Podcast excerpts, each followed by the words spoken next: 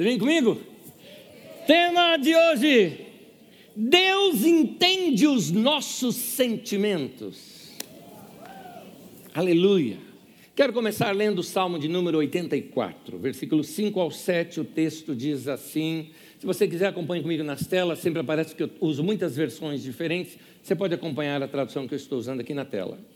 Como são felizes os que em ti encontram sua força, os que são peregrinos de coração. Muitas canções dos salmos eram cantadas à medida que faziam peregrinação até o Monte Sião, ali onde havia o local de adoração a Deus. Então, ele fala aqui sobre aqueles que eram peregrinos, mas de coração, não somente as pessoas que estão numa viagem religiosa. Ele continua: ao passarem pelo vale de lágrimas, havia um lugar que muitos que vinham do sul passavam por um vale chamado Vale de Baca, que ele secava-se completamente e quando chegava o outono com as chuvas, eles enchiam e ficava lugares assim até muito lindos. Continua aqui. Ao passarem pelo vale de lágrimas, que é assim significa aquele lugar, fazem dele uma, um lugar de fontes. As chuvas de outono também o enche de bênçãos. Prosseguem o caminho de força em força, até que cada um se apresente a Deus em Sião. Até aí. No texto que nós acabamos de ler, está falando de pessoas que transformaram a sua experiência de um vale, um vale de lágrimas, numa experiência de fontes de experiência com Deus e diante da vida também. Todos nós passamos por, passamos por vales. Nossa vida tem esses altos e baixos, todos nós temos.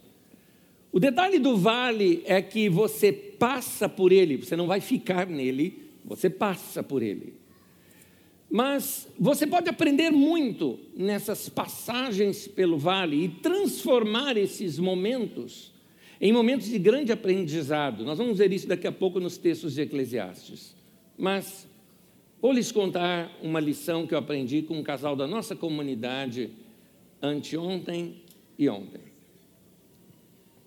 Um casal querido da nossa comunidade, músicos aqui, ela cantora, ele baterista uh, Eduardo e Marina, eles uh, uh, estavam já aguardando seu segundo filho, e é uma experiência tão linda, né? Quando você já tem ali, vai crescendo, já tem o nome, já está tudo pronto, e ela numa, numa, num exame de rotina, nessa semana, agora, precisamente na sexta-feira, de quinta para sexta, é, descobriu que a criança estava morta. É, não tenho o que explicar, não tenho o que fazer, o que falar. Como é que se consola um coração assim? Nem a gente sabe. Mas, irmãos, a gente faz isso. A gente chora com os que choram. A gente está junto. A gente oferece o ombro. E eu e a Magda estivemos com eles assim um bom tempo ali de conversa. Silas esteve lá também. E, e o que me impressionou, eu confesso para vocês que não conseguimos segurar nossas lágrimas diante daquilo. Ali era um pai e uma mãe com o filho ainda dentro da barriga dela. E a gente ali sentindo aquelas dores, né, que é compaixão, né, você sente a dor da pessoa. Fomos ali para consolá-los e eles estavam nos consolando. Transformaram aquele momento num momento em que não ouvimos nenhuma reclamação diante de Deus, não ouvimos nenhuma lamúria diante de Deus. Claro, havia tristeza, eram expectativas frustradas, é uma esperança desesperançada, mas eles entenderam que a vida seguiria.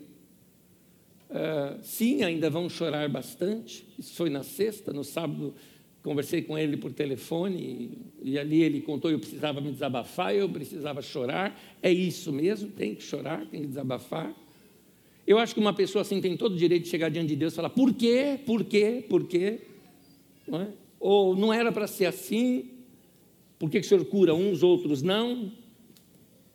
Deus não se ofende com esse tipo de oração. Mas nem isso eles fizeram. Eles entenderam na sua maturidade de que no texto de Deuteronômio 29, 29, quando fala ah, as coisas reveladas pertencem a nós, mas as coisas ocultas elas pertencem a Deus. Tem coisas que não vamos entender. E só porque nós não entendemos, porque nós queremos ter controle de tudo, e quando não controlamos a situação, então nos desesperamos. E Deus muitas vezes chega para nós e fala: confia, confia. Ah, todos temos que passar por momentos assim. Há dias que enfrentamos que são dias chuvosos, dias difíceis. Há um provérbio árabe que diz assim: somente sol e nenhuma chuva produz deserto. Se a gente nunca tivesse um dia chuvoso, nossa vida seria seca. A gente nunca teria profundidade, nunca teria maturidade, porque são tempos bons, mas também tempos difíceis que nos fazem amadurecer. A vida é essa mistura de tristezas e alegrias, de vitórias uh, e derrotas, de sucessos e fracassos, de montanhas e vales. O sábio de Eclesiastes, muito realista com relação à vida, ele diz assim, Eclesiastes 7, versículo 2, diz assim: É melhor ir a uma casa onde há luto do que ir a uma casa onde há festa. Pois onde há luto, lembramos que um dia também vamos morrer. E os vivos nunca devem esquecer disso. Eu acho interessante nesse texto que ele diz assim: quando você vai num funeral, você aprende algo ali. Você aprende aquela, você faz aquela pergunta: poderia ser eu ali. A vida passa muito rápido. E quando a gente é chocado diante da morte, a gente começa a perceber que tem um monte de coisa que a gente precisa cortar na vida da gente. Se você soubesse o dia de sua morte, e vamos supor que ela acontecesse daqui a um ano mais ou menos, pense aí quantas coisas você tiraria da sua vida. Aliás, quanta gente você tiraria da sua vida, não é verdade? É, é, quantas coisas você passaria a fazer? Interessante isso. Você vê Paulo no final da vida dele, sabendo que ele ia morrer, já sendo decretado a sua morte por Nero, ele escreve para Timóteo, e as últimas palavras escritas por Paulo é, é, a alguém, que foi a segunda carta de Paulo a Timóteo, você vê lá no final da carta, no último capítulo, ele fala: é, vem depressa, vem antes do inverno, né? porque se Timóteo esperasse, durante o inverno são três meses que não tem navegação. Ele falou assim: não, não dá tempo, vem logo. Quando você vier, traz a minha capa que eu deixei na casa lá do Carpo e traga os meus livros, principalmente os pergaminhos. Eu acho interessante isso, o fato de que Paulo disse assim: eu quero morrer com o livro na mão. Ele não estudava somente porque tinha que estudar, ele estudava porque aquilo fazia ele crescer. E mesmo sabendo que ia morrer, ele queria aprender mais, queria conhecer mais. Ele queria pegar os pergaminhos e conhecer mais das escrituras sagradas. Aí você vê a paixão da pessoa. Voltando aqui ao, ao nosso assunto, ah, diante das tragédias, perdas, derrotas que enfrentamos, o nosso coração ele tem mais chance de aprender. Até porque, olha, Eclesiastes 7,3 diz assim: a tristeza é melhor do que o riso, porque o rosto triste melhora o coração. É interessante, quando a gente está triste, ou quando a gente está chocado com uma situação, quando estamos passando por um vale de lágrimas, aquela tristeza que te leva ao choro, ah, aquilo lava o coração da gente de tanta coisa, de modo que muitas, muitas vaidades nossas, elas caem por terra nesse momento. Quando você está chocado com algo, triste com algo, o coração está compungido ali, você joga fora um monte de coisa, um monte de coisa perde o valor para você. Perde o valor a, a sua soberba, a, a sua arrogância, a, a sua superioridade porque você tem um cargo melhor na empresa, ou porque você tem um carro bonito, ou porque você é uma pessoa muito bonita. Você joga isso tudo fora, nada disso tem mais valor para você. É por isso que o texto está dizendo: a tristeza faz isso no coração da gente. E aí, quando a gente conhece alguém no momento de tristeza, você conhece melhor aquela pessoa. Você consegue ver melhor o coração. Diz aqui que o rosto triste, ele melhora o coração da gente. Na vida nós enfrentamos vale de lágrimas, mas nós precisamos fazê-lo se tornar um vale de fontes, cheio de bênçãos, né? como diz ali o texto que nós lemos. Como é que a gente tem que lidar com esses vales de lágrimas na vida da gente? Em 2 Coríntios capítulo 4, versículo 17, Paulo apóstolo, ele fala assim: "Os nossos sofrimentos leves e momentâneos, momentâneos passa rápido, estão produzindo para nós uma glória eterna que pesa mais do que todos eles." Ah, é interessante notar que esses vales temporários na vida da gente vão, na verdade, produzir benefícios eternos se nós reagirmos corretamente. Então, é, porque quando tudo está indo bem, talvez a gente não busque a Deus como a gente busca quando as coisas não estão muito bem. Quando está tudo bem, você vai levando a vida e está tudo legal, você não, não repara muito em alguns detalhes da vida, mas quando a gente fica cara a cara diante de um vale de lágrimas, aí a gente dobra os joelhos. Aí a gente busca a Deus e vamos começar a conhecer Deus melhor. Porque o nosso Deus é um Deus que está perto de gente que tem espírito quebrantado, diz o texto de Salmos.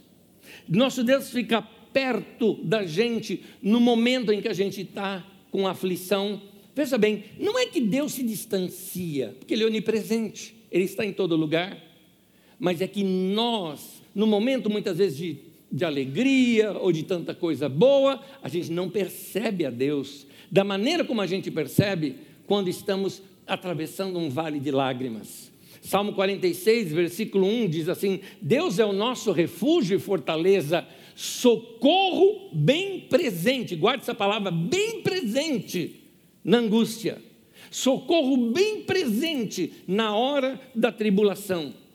Deus ele está ali no meio da aflição. Nós cantamos aqui, Deus está, Deus está, é um Deus presente. Nós cantamos aqui também, mesmo que a figueira não floresça, não haja fruto na vide, enfim, ah, que a, que a gente tenha perdido toda a nossa riqueza, como ali vai, vai descrevendo a profecia do profeta Abacuque. Mesmo que tudo isso aconteça, eu vou me alegrar no Senhor porque eu sei que Ele está presente na minha vida, que essa, esse vale na minha vida é temporário. Meu irmão, na hora da aflição, a hora que você passar aquele momento difícil da sua vida, saiba de uma coisa: Deus está ali, Deus não te abandona, Ele escuta até mesmo o nosso coração no meio daquela, uh, daquela aflição toda, porque naquele momento a gente às vezes não sabe nem o que falar ou como falar, mas Ele faz uma leitura do nosso coração quando nós oramos. Esse é o tema de hoje. Deus entende os nossos sentimentos. Ele consegue perceber aquilo. Até mesmo ele acaba muitas vezes respondendo orações que nunca verbalizamos, apenas sentimos, porque Deus conhece o que está lá dentro de nós. No livro de Isaías, capítulo 65, versículo 24, diz assim: Antes mesmo que me chamem, eu os atenderei. Antes mesmo de acabarem de falar, eu responderei. Sabe por quê, meu irmão? Porque Deus já ouviu o seu coração antes mesmo de ouvir a sua voz. Aleluia. Esse é o nosso Deus. O que eu estou pregando para você hoje é um Deus presente. Mesmo quando você está passando por aquele momento tão difícil, que talvez você nem entenda o porquê que está passando, nosso Deus está ali está presente, não abandona. Aliás, são momentos importantes para a gente uh, começar a conhecer a Deus melhor. Quando nós estamos aflitos, muitas vezes não conseguimos verbalizar direito o que nós estamos sentindo. E por isso, talvez no meio de uma oração, você fala o que vem na cabeça. E tem gente que tem medo disso. Ah, eu orei errado. Meu irmão, não existe oração certa ou errada. Na verdade, a oração errada é aquela que você não faz. Essa é a oração errada. Porque quando você abre o teu coração para Deus, vai ler o livro de Salmos. Você vai ver ele abrindo o coração para Deus e fazendo coisas que você fala: Que isso? Ô meu irmão, maneira aí. Porque ele fala assim: Deus, o senhor pegue e quebre os dentes deles. E eu acho que Davi era nordestino. Eu sou de sangue nordestino, a gente sabe como é que é essas coisas. Tem momentos ali que Davi fala, ele chega ao ponto e fala, que estoura a cabeça deles na pedra. Eu falo, Davi, o que, que é isso? Para Deus ele falava. Deus já sabia o que ele estava pensando. Deus sabe o que nós estamos pensando. Por que esconder isso dele? Então, quando nós abrimos o coração, aí Deus está. Deus é presente no momento daquela angústia. É, nós conhecemos uma história que eu citei aqui várias vezes, citei nesses últimos domingos, de um homem. Ele trouxe o seu filho que sofria de epilepsia. Naquele tempo, as pessoas não entendiam epilepsia, epilepsia entendiam até mesmo que fosse possessão demoníaca. E o menino, algumas vezes, era jogado no fogo, jogado na água, enfim, passava por situações difíceis. Trouxe até os discípulos de Jesus que estavam ali e eles não conseguiram resolver a situação. Oraram e Deus não curou. E quando Jesus desceu da montanha e estava ali com aquele pai que trouxe o filho até Jesus, é, Jesus, ele procura Jesus e fala: oh, seus discípulos não conseguiram, mas se o senhor pode fazer alguma coisa, Jesus falou: se eu posso, todas as coisas é possível aquele que crê. Você crê que eu posso fazer isso? E aí a resposta do homem é interessante. No livro de Marcos, capítulo 9, 24, imediatamente o pai do menino exclamou: Creio. Ajuda-me a vencer a minha incredulidade. Eu acho interessante essa, essa oração aqui, eu gosto dela, porque ela acaba com esse pensamento de positivismo que a gente tem hoje, que acha que tem que ditar regra para Deus em oração e que tem que usar as frases certinhas né, diante de Deus. Porque o que esse homem falou é mais ou menos o seguinte: Jesus, eu creio, mas, mas eu não creio, não. Eu creio, mas não creio. É mais ou menos isso que ele quis dizer. Eu creio, não creio, creio, mas não creio. Ele falou assim para Deus e, e o que Jesus fez? Por acaso Jesus se ofendeu e falou, incrédulo, vá para casa, aprenda a orar, depois volte à minha presença. Foi isso que Jesus fez. Não, Jesus pegou o menino, curou o menino e devolveu o menino são e salvo para o pai. Agora esse homem podia dizer: Eu creio. Agora sim. Porque Deus não depende da sua oração. Deus não depende nem da tua fé, meu irmão. Ele depende dele. Ponto. Até a fé que você tem ou que acha que não tem, veio dele também. Então Deus é Deus. E esse Deus que é Deus, que é bondoso, é misericordioso, é amoroso, naquele momento que você está desesperado, que não sabe como falar direito, Ele está ali e Ele te entende, porque Deus entende os nossos sentimentos. Uma vez eu fui orar no meio de um casamento e um pastor muito querido estava fazendo casamento junto comigo, pastor Ageu Silva, daqui da Evangélica de Vilhara. E nós estávamos realizando o casamento juntos e estava muito emocionante o momento ali do casamento. Muito, muito mesmo. Ao ponto de que nós fomos orar, tanto eu quanto ele que fomos orar, nós estávamos emocionados ali para orar, não é? Naquele momento. E assim que terminamos de orar e tocou uma canção, eu virei para ele e falei: hoje está uma, uma emoção só aqui.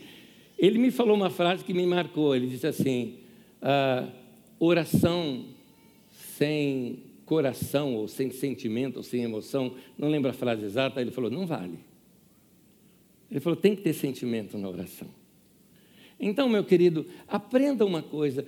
Algumas vezes nós precisamos pegar esses nossos sentimentos e lançá-los diante de Deus.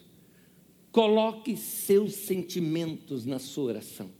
Fala para Deus o que você está sentindo.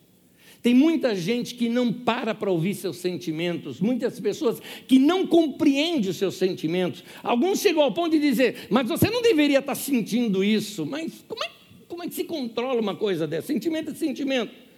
E a maioria das pessoas não entende seus sentimentos, mas Deus entende. Deus entende.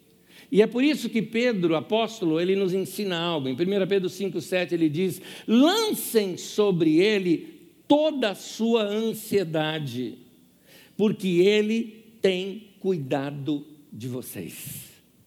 Lançar sobre Deus toda a ansiedade, o que é a ansiedade? A ansiedade é um sentimento também, é um sentimento. Na verdade, ela é uma bagunça de sentimentos dentro de você que parece que estão em ebulição. É mais ou menos assim. Tenta alguém que passa por ansiedade, ou você que passa por ansiedade, sabe o que eu estou falando. Tenta explicar para alguém o que você está sentindo. Você vai chegar para alguém e falar, a pessoa, o que, que você tem? Ah, eu tenho um negócio aqui, ó, que eu estou sentindo, assim, sabe? Sabe? Então, é, assim, é, é assim, é, então, né? Você não tem palavra. Não dá para colocar em palavras aquilo, porque é uma mistura. É uma mistura de esperança e desesperança. É uma mistura de raiva com amor e paixão. E é uma mistura de uh, desejar muito algo não querer nada. É uma mistura de tudo. É uma, é, é uma alma em ebulição naquele momento. E Pedro, apóstolo, diz o seguinte: pega isso, e olha o que ele fala lança para Deus. Olha a expressão que ele usa: lança para Deus, joga para Deus, conta para Deus, fala tudo para Deus, descarrega a alma diante de Deus, porque Ele tem cuidado de nós. Esse é o nosso Deus. É para Ele que você tem que lançar essas coisas. Meu irmão, você está passando problemas na sua área financeira, problemas no seu trabalho, ora, conta para Deus. Talvez você está enfrentando aqueles problemas que são problemas da idade.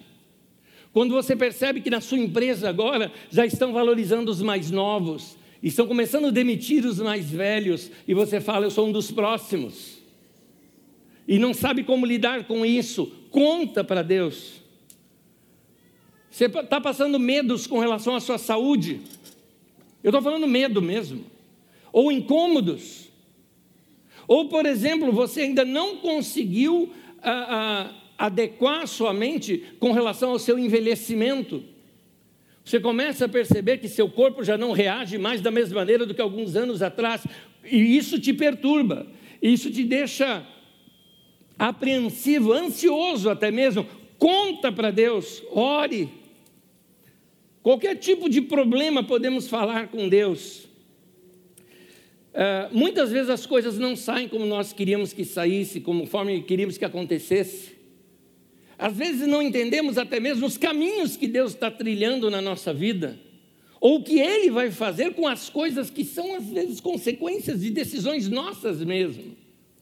Por exemplo, eu sei que alguns de vocês aqui, com toda sinceridade, tentaram de tudo para salvar o seu casamento, mas não deu certo.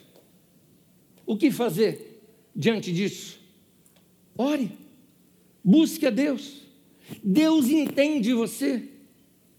Alguns de vocês passam por aquela situação de pedir um emprego, orou sobre o assunto, foi lá fazer o teste, voltou positivo, confiante.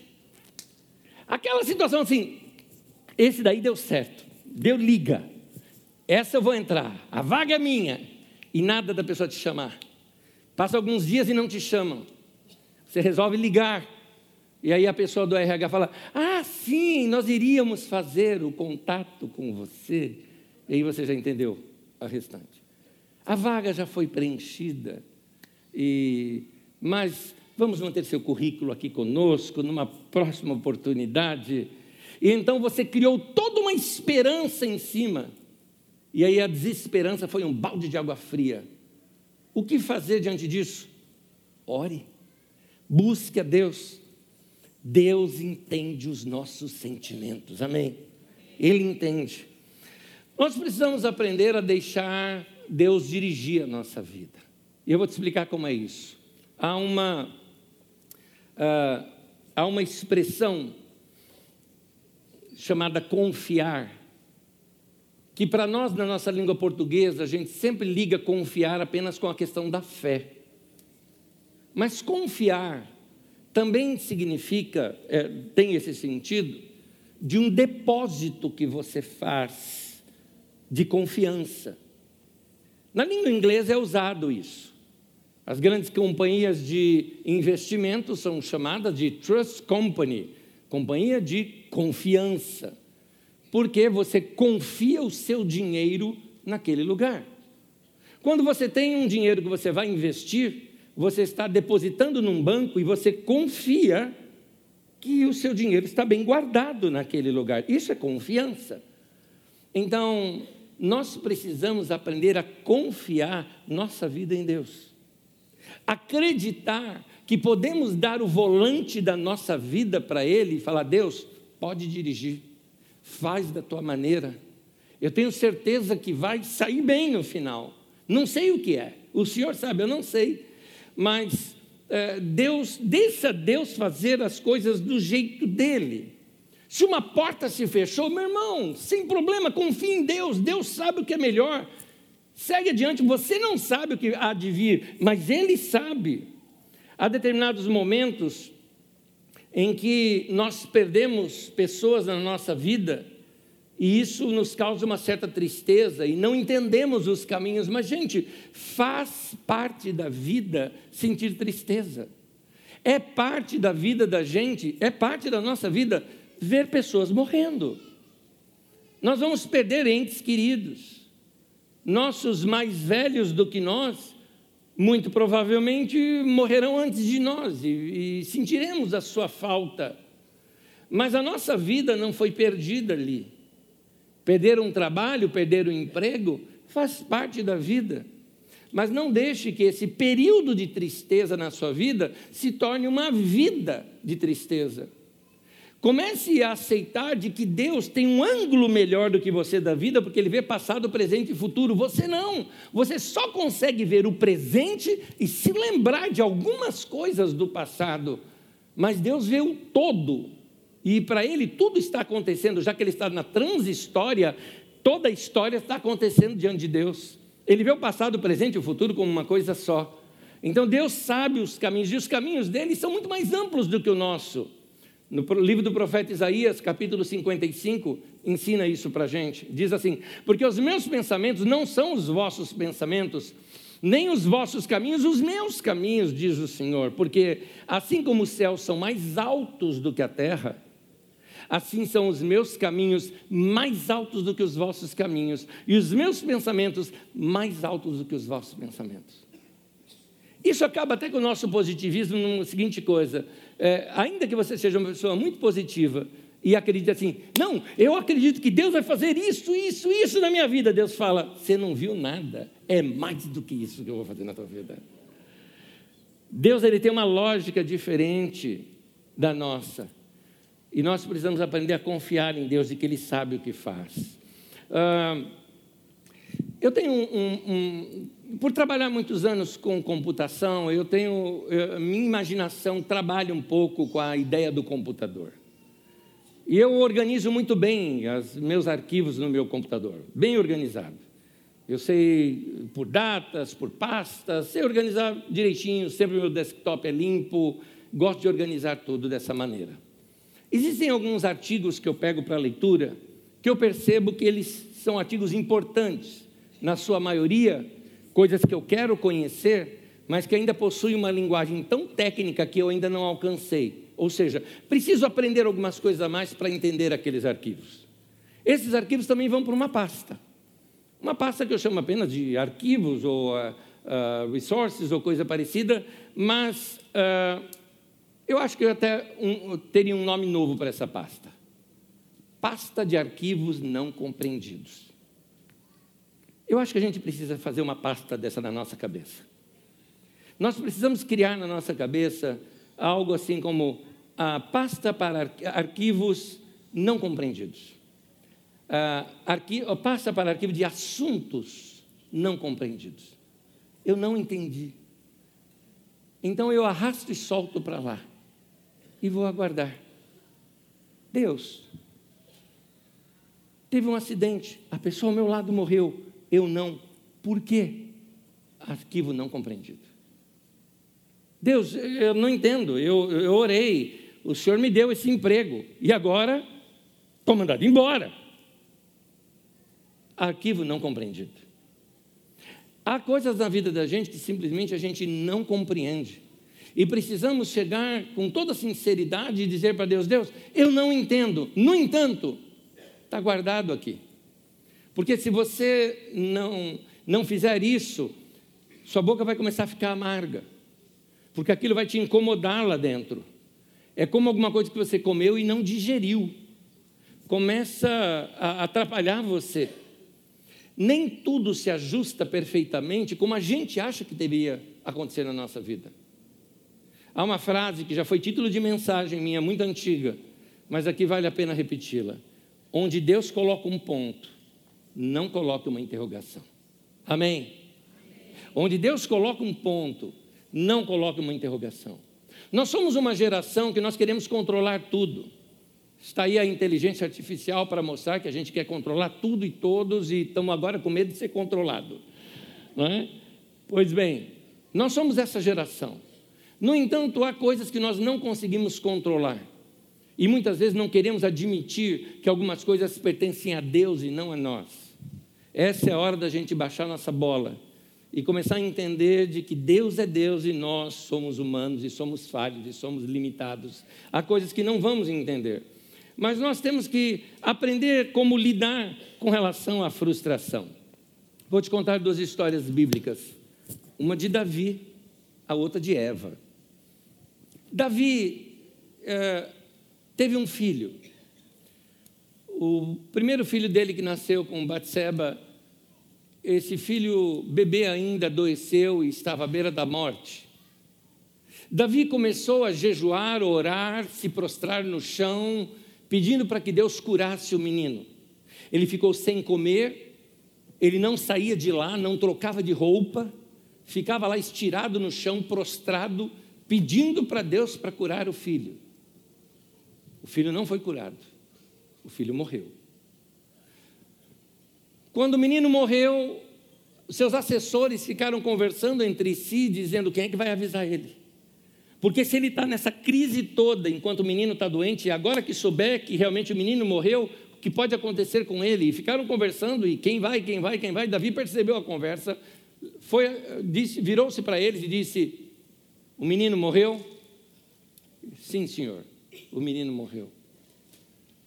Bem? Ele se levantou, falou: Vou tomar um banho, vestiu uma boa roupa, pediu para prepararem um jantar para ele. E aí alguém foi falar com ele: Escuta, enquanto estava lá o menino doente, você estava aí sem comer, sem nada, agora que o menino morreu, você pega e vai tomar um banho e vai comer como se nada tivesse acontecido. Ele falou assim: Por acaso eu tenho o poder de ressuscitar um morto? Morreu, acabou. Até aqui, Deus não respondeu a minha oração. Vira a página e vamos seguir. Alguns de vocês estavam como Davi, talvez querendo salvar um casamento que não salvou, curar uma pessoa que não curou, morreu. Ah, resolver um problema, talvez, da sua empresa, que não resolveu, ela faliu. Meu querido, aprenda como Davi. Quando a coisa foge do nosso controle, não temos o que fazer, não entendemos, arrasta aquela pasta para arquivos não compreendidos, vai diante de Deus e fala: O Senhor tem a chave da minha vida, o Senhor tem um volante nas suas mãos, dirige a minha vida como o Senhor quiser, eu aceito as suas direções, segue a vida, segue o jogo, Deus está no controle. Amém. Então, uh, saiba que algumas vezes precisamos agir dessa maneira. Segundo personagem, Eva. Uma mãe que perde um filho. Uma mãe que perde um filho já adulto.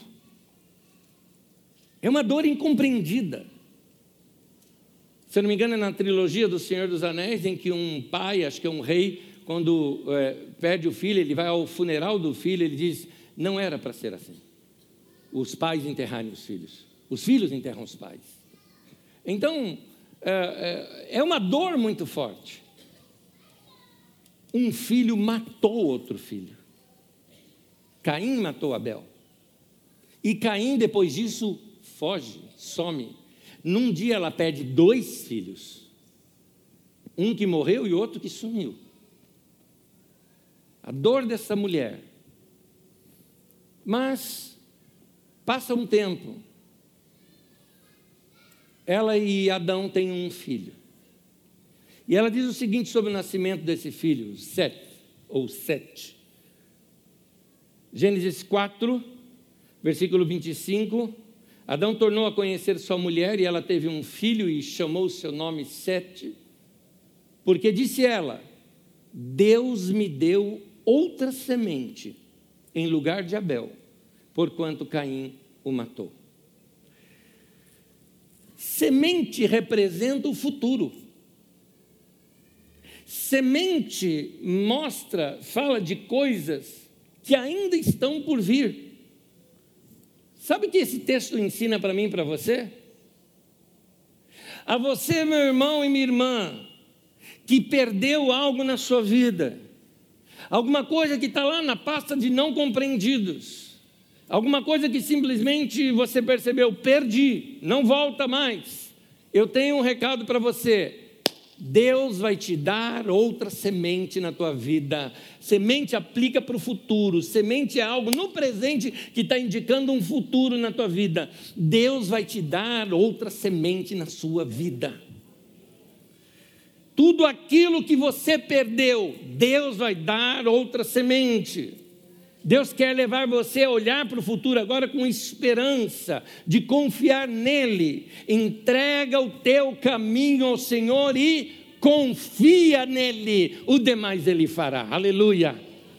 Esse é o nosso Deus. Ao nosso Deus, é para Ele. Ele é bom. Se um sonho morreu, meu irmão, sonhe outro sonho. Deus está te dando essa nova semente. Não adianta ficar chorando por aquilo que você não consegue mudar. Se findou um capítulo na sua vida, vai para outro capítulo. Volto a repetir a frase: onde Deus coloca um ponto, não coloque uma interrogação.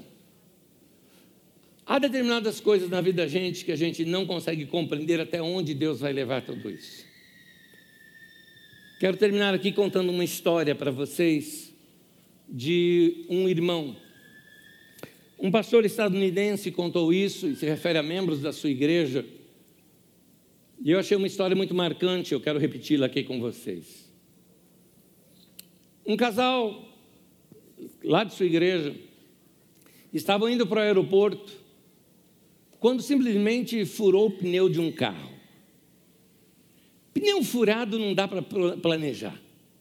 São acidentes que ocorrem na vida da gente que fogem do nosso controle. Devido ao pneu furado, eles perderam o voo. O que eles não sabiam é que aquele voo perdido foi de uma das naves que foi atirada contra o World Trade Center das Torres Gêmeas e eles estariam mortos naquele momento. Quando ficaram sabendo de todas as notícias, imaginaram, precisamos avisar nossos pais. Foi difícil porque as linhas estavam todas congestionadas, até que conseguiu trocar um recado com seu pai. E o pai dele, assim, falou: Filho, nós estamos aqui chorando por vocês, que bom, vocês estão vivos. É? E eu estou chocado com isso. Você viu o que aconteceu? Não, pai, eu não vi. Estou vendo algumas imagens aqui na televisão. É, nós estamos acompanhando aqui e eu vou lá ajudá-los. O pai dele era um, uh, um bombeiro aposentado. Ele falou: Eu me coloquei como voluntário. Estou de saída para lá agora, inclusive. Essa foi a última vez que eles conversaram. O seu pai, servindo como bombeiro naquele lugar, estava dentro uh, do prédio quando o prédio desabou. Ele ficou sem entender. Como assim? Deus salva a minha vida. Mas meu pai foi embora. Como é que se explica isso? Não se explica. Passado algum tempo, receberam um telefonema, uma família queria muito vê-los. Receberam a família, chamaram-nos para entrar, ele perguntou, você que é fulano de tal? Sim, sim. Ele falou assim, entre. E aquela família contou o seguinte para eles. Aquela mulher disse, eu estava de sete meses de gravidez e o seu pai me tirou de lá de dentro.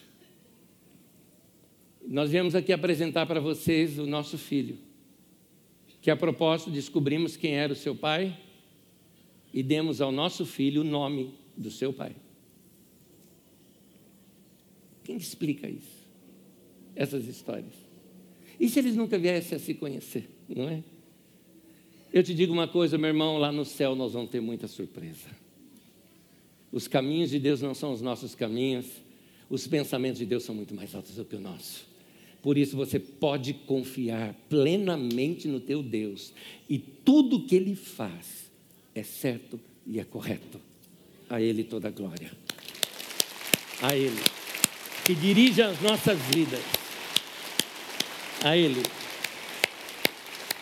Convido você a ficar em pé, por favor. Quero ler um texto aqui com vocês. 1 Coríntios capítulo 13, versículo 12.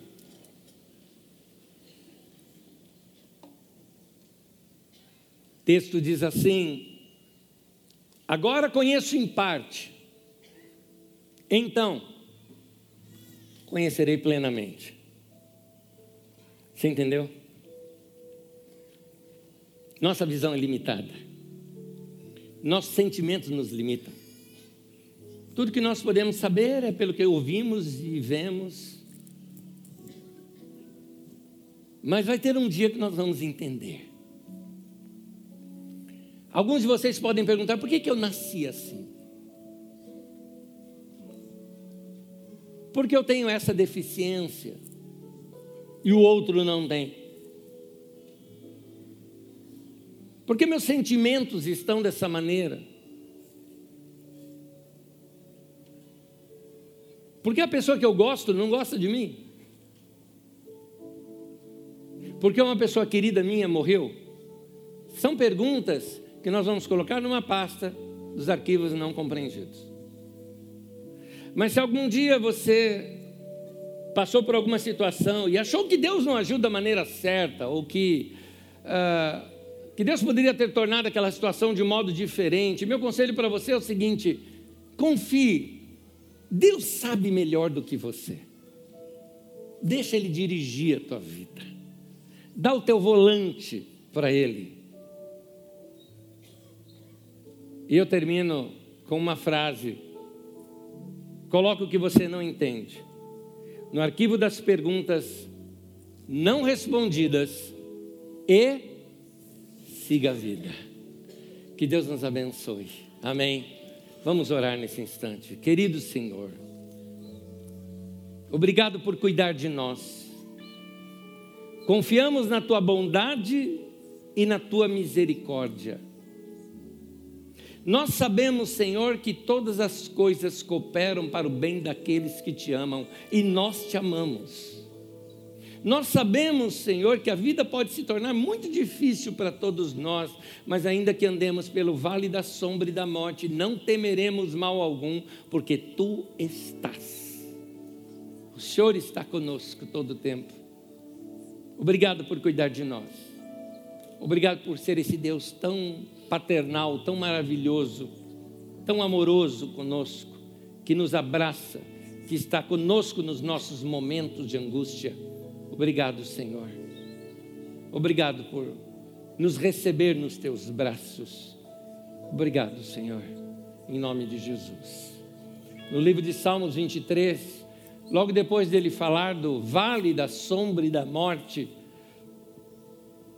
lembrando aqui também do outro salmo que lemos, que é o vale de lágrimas, ele termina o salmo dizendo o seguinte: certamente que a bondade e a misericórdia do Senhor me seguirão todos os dias da minha vida, e eu habitarei na casa do Senhor por longos dias. Amém. Ao nosso Deus.